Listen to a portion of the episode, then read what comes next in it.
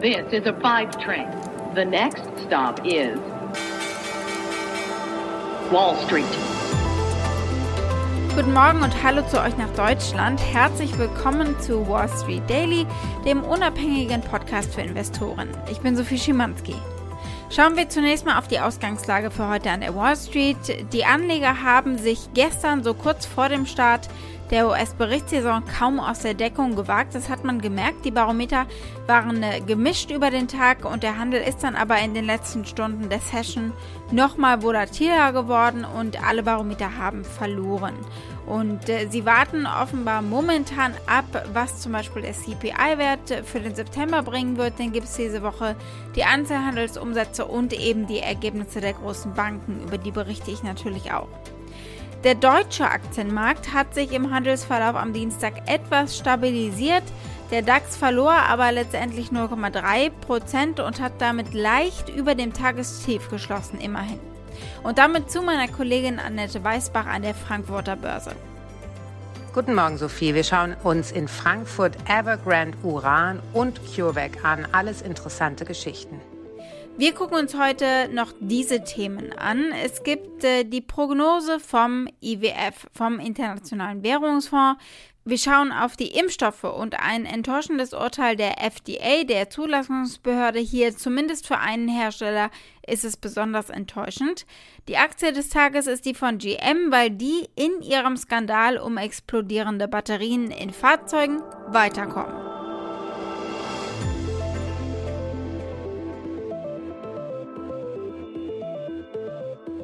Gucken wir als erstes mal auf den Arbeitsmarkt, genauer gesagt auf die JOLTS aus August. Das sind die Daten aus der Job Openings and Labor Turnover Survey zu offenen Stellen, zu Neueinstellungen und zu Kündigungen von beiden Seiten, Arbeitgeber und Arbeitnehmer. Und diese äh, Studie, die gibt es aus dem Arbeitsministerium.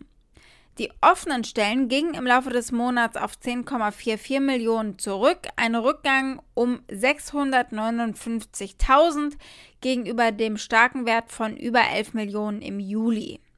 4,3 Millionen Amerikaner haben ihren Job gekündigt im August. Das war ganz spannend. Der höchste Wert seit den 2000ern. Vor allem in Gastronomie und im Einzelhandel haben sie äh, ihren Job eben verlassen und das passt total in die Knappheit eigentlich im Arbeitsmarkt, denn Kündigungen sind natürlich ein äh, Vertrauensvotum, äh, das zeigt, sie sind sich sicher, dass sie woanders eine zum Beispiel besser bezahlte Beschäftigung finden. Laut FactSet blieb die Gesamtzahl deutlich hinter den Markterwartungen zurück. Aber Rick Santelli auf CNBC findet, dass wir auf dem richtigen Pfad sind. Jeden Monat gab es bislang neue und mehr Stellenöffnungen.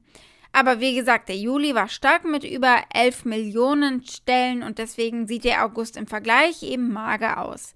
Der Großteil der Stellen liegt übrigens im Sektor Gastronomie, Freizeit und Tourismus. Da äh, ist der Bedarf besonders groß angestiegen.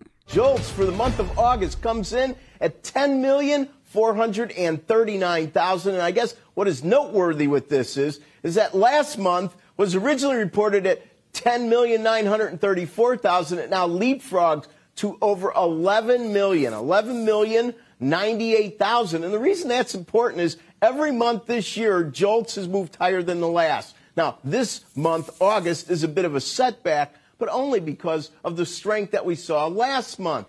Die Arbeitgeber haben aber nichtsdestotrotz auch gekürzt. Die Stellenausschreibungen im Prozentzahlen der Belegschaft sank im August von 7% im Juli auf 6,6%. Dieses Niveau lag vor einem Jahr bei nur 4,4%, also daran spannend auch die Entwicklung über die Pandemie zu sehen. Die Entlassungen erreichten ebenfalls einen neuen Höchststand. Die Rate stieg auf 2,9 Prozent, der höchste Wert seit 2000 und ein Anstieg von 242.000 gegenüber dem Vormonat. Gucken wir als nächstes auf das zweite große makroökonomische Thema neben dem Arbeitsmarkt, auf die Inflation und äh, auf die IWF-Prognose. Der Internationale Währungsfonds hat eine an die Inflation angelehnte Empfehlung an die Notenbanken ausgesprochen. Zentralbanken sollten sich bereithalten, ihre Geldpolitik zu straffen, also die Zügel anzuziehen, falls die Inflation außer Kontrolle gerät, das heißt es in dem Bericht von gestern. Sie stimmen weitgehend äh, mit den Einschätzungen der Notenbank in den USA zum Beispiel und vieler Ökonomen überein, dass die derzeitige globale Preissteigerungs- und Inflationswelle irgendwann nachlassen werde. Aber diese Prognosen würden ein hohes Maß an Unsicherheit aufweisen. Sie sehen also ganz klare Inflationsrisiken für England, die USA und andere Länder in der entwickelten Welt. Während die Geldpolitik im Allgemeinen vorübergehende Inflationssteigerungen bewältigen kann, sollten die Zentralbanken bereit sein, schnell zu handeln, wenn die Risiken steigender Inflationserwartungen wachsen. Das sagt zum Beispiel Gita Gopinath, das ist äh, eine der Chefökonominnen beim IWF eben. Zentralbanken sollten Maßnahmen planen, klare Auslöser ankündigen und im Einklang mit ihrer Kommunikation handeln, das fügte sie hinzu. Gucken wir als nächstes auf die Impfstoffe und Booster-Shots von Moderna und Johnson Johnson. Die Wissenschaftler der FDA lehnen es ab, eine Haltung einzunehmen zu den Booster-Shots von Moderna. Die Daten zeigten, dass zwei Dosen ausreichen, also die aktuelle Menge, um Geimpfte in den USA vor schweren Krankheitsverläufen und dem Tod zu schützen. Das klingt natürlich erstmal nicht schlecht, weil es natürlich ein gutes Votum ist für die ersten Shots, aber es ist für Moderna Geimpfte und Moderna vielleicht eine Enttäuschung, die darauf gehofft hatten, sie können eben nochmal zusätzlich eine äh, Impfung einsammeln, beziehungsweise natürlich auch abrechnen im Fall von Moderna. Sie hatten am 1. September die Zulassung einer Auffrischungsimpfung bei der FDA beantragt. Hier hören wir mal die Chefökonomin des IWFs, Gita Gopinath, noch einmal dazu, dass in Entwicklungsländern oft nicht mal die erste Impfung verfügbar sei. Und das beeinflusst stark natürlich, wie sich eine Volkswirtschaft erholt. Ja, und wir diskutieren hier schon über die Booster-Shots. That while global growth is recovering and we don't have a change in our numbers for the overall global economy, we have a sizable upgrade for the advanced economies and an offsetting downgrade for emerging and developing economies. And in terms of the vaccine gap, I mean, we have about 40% of populations being fully vaccinated in advanced economies. And in low-income countries, we are in the less than 1 or 2% numbers. Ja, der Bericht von den Wissenschaftlern der FTA soll natürlich jetzt die nötigen Informationen liefern, um zu entscheiden, äh, was man mit Modernas Antrag auf die Freigabe der Covid-Booster-Shots für Erwachsene machen soll. Und das wird diese Woche eben noch entschieden, aber es ist natürlich schon mal eine klare Richtung. damit geht es wie immer an dieser Stelle zu meiner Kollegin Annette Weißbach an der Frankfurter Börse. Gucken wir erstmal auf den chinesischen Immobilienkonzern Evergrande. Da gibt es eigentlich jeden Tag neue Nachrichten. Und die neuesten sind, Evergrande bedient jetzt Anleihen nicht. Bring uns doch da mal bitte auf den neuesten Stand. Evergrande hat einmal wieder eine Anleihe, die in US-Dollar denominiert ist, also eine sogenannte Offshore-Anleihe, nicht bedient. Aber das ist jetzt auch gar nicht mehr so ein großes so eine große Überraschung. Allerdings sieht man jetzt auch, dass es nicht das einzige Immobilienunternehmen oder Wohnungsbauunternehmen in China ist, was massive Probleme hat. Es gibt mittlerweile Sinich Holdings, die ebenso eine Anleihe nicht bedienen können, ähm, eine in Dollar denominierte Anleihe wohl nicht bedienen können werden. Dann haben wir den Immobilienentwickler Modern Land, der auch mit Zahlungsproblemen zu kämpfen hat und dann natürlich den Wettbewerber Fantasia Malaysia, der ebenso es versäumte, eine Anleihe zurückzuzahlen. Also ähm, es wird immer größer, das Problem auf dem chinesischen Immobilienmarkt. Und da hat natürlich, wenn man genauer hinguckt, auch die Regulierung etwas mit zu tun, denn die chinesische, der chinesische Staat wird immer strikter mit den Immobilienunternehmen. Die wollen quasi die Exzesse auf dem Markt wieder reduzieren. Und das hat natürlich zur Folge, dass wir jetzt hier Zahlungsausfälle sehen. Gucken wir als nächstes auf den Ölpreis. Der steigt und treibt natürlich auch die Preise an und damit eben die Inflation. Und das belastet natürlich die Börsen. Warum sehen wir gerade diesen deutlichen Ölpreisanstieg eben? Gerade ja auch vor dem Hintergrund, dass die äh, ölfördernden Staaten ja doch wahrscheinlich die Fördermenge wieder leicht anheben wollen. Wir haben den Ölpreis jetzt nahe eines sieben Jahreshochs und der Grund dahinter ist eigentlich relativ zugänglich. Und zwar haben wir ja einen was fast explodierenden Gaspreis und jetzt substituieren manche Kunden Gas durch Öl und treiben hier die Nachfrage wieder ordentlich an. Und das hat zur Folge, dass der Ölpreis auch wieder stark ansteigt. Und das hat wiederum zur Folge, dass die Investoren nervös werden, denn auch ein stark steigender Ölpreis bedeutet nichts anderes für Unternehmen als höhere Kosten. Analysten gehen davon aus, dass das erstmal so weitergeht, denn auch bei der Ölproduktion kann man nicht ganz schnell einfach auf Erhöhen drücken und vor allem, weil die OPEC die Fördermenge ja nur ein bisschen anheben wird ab November. Die sind nicht willens, dass der Preis deutlich zurückgeht.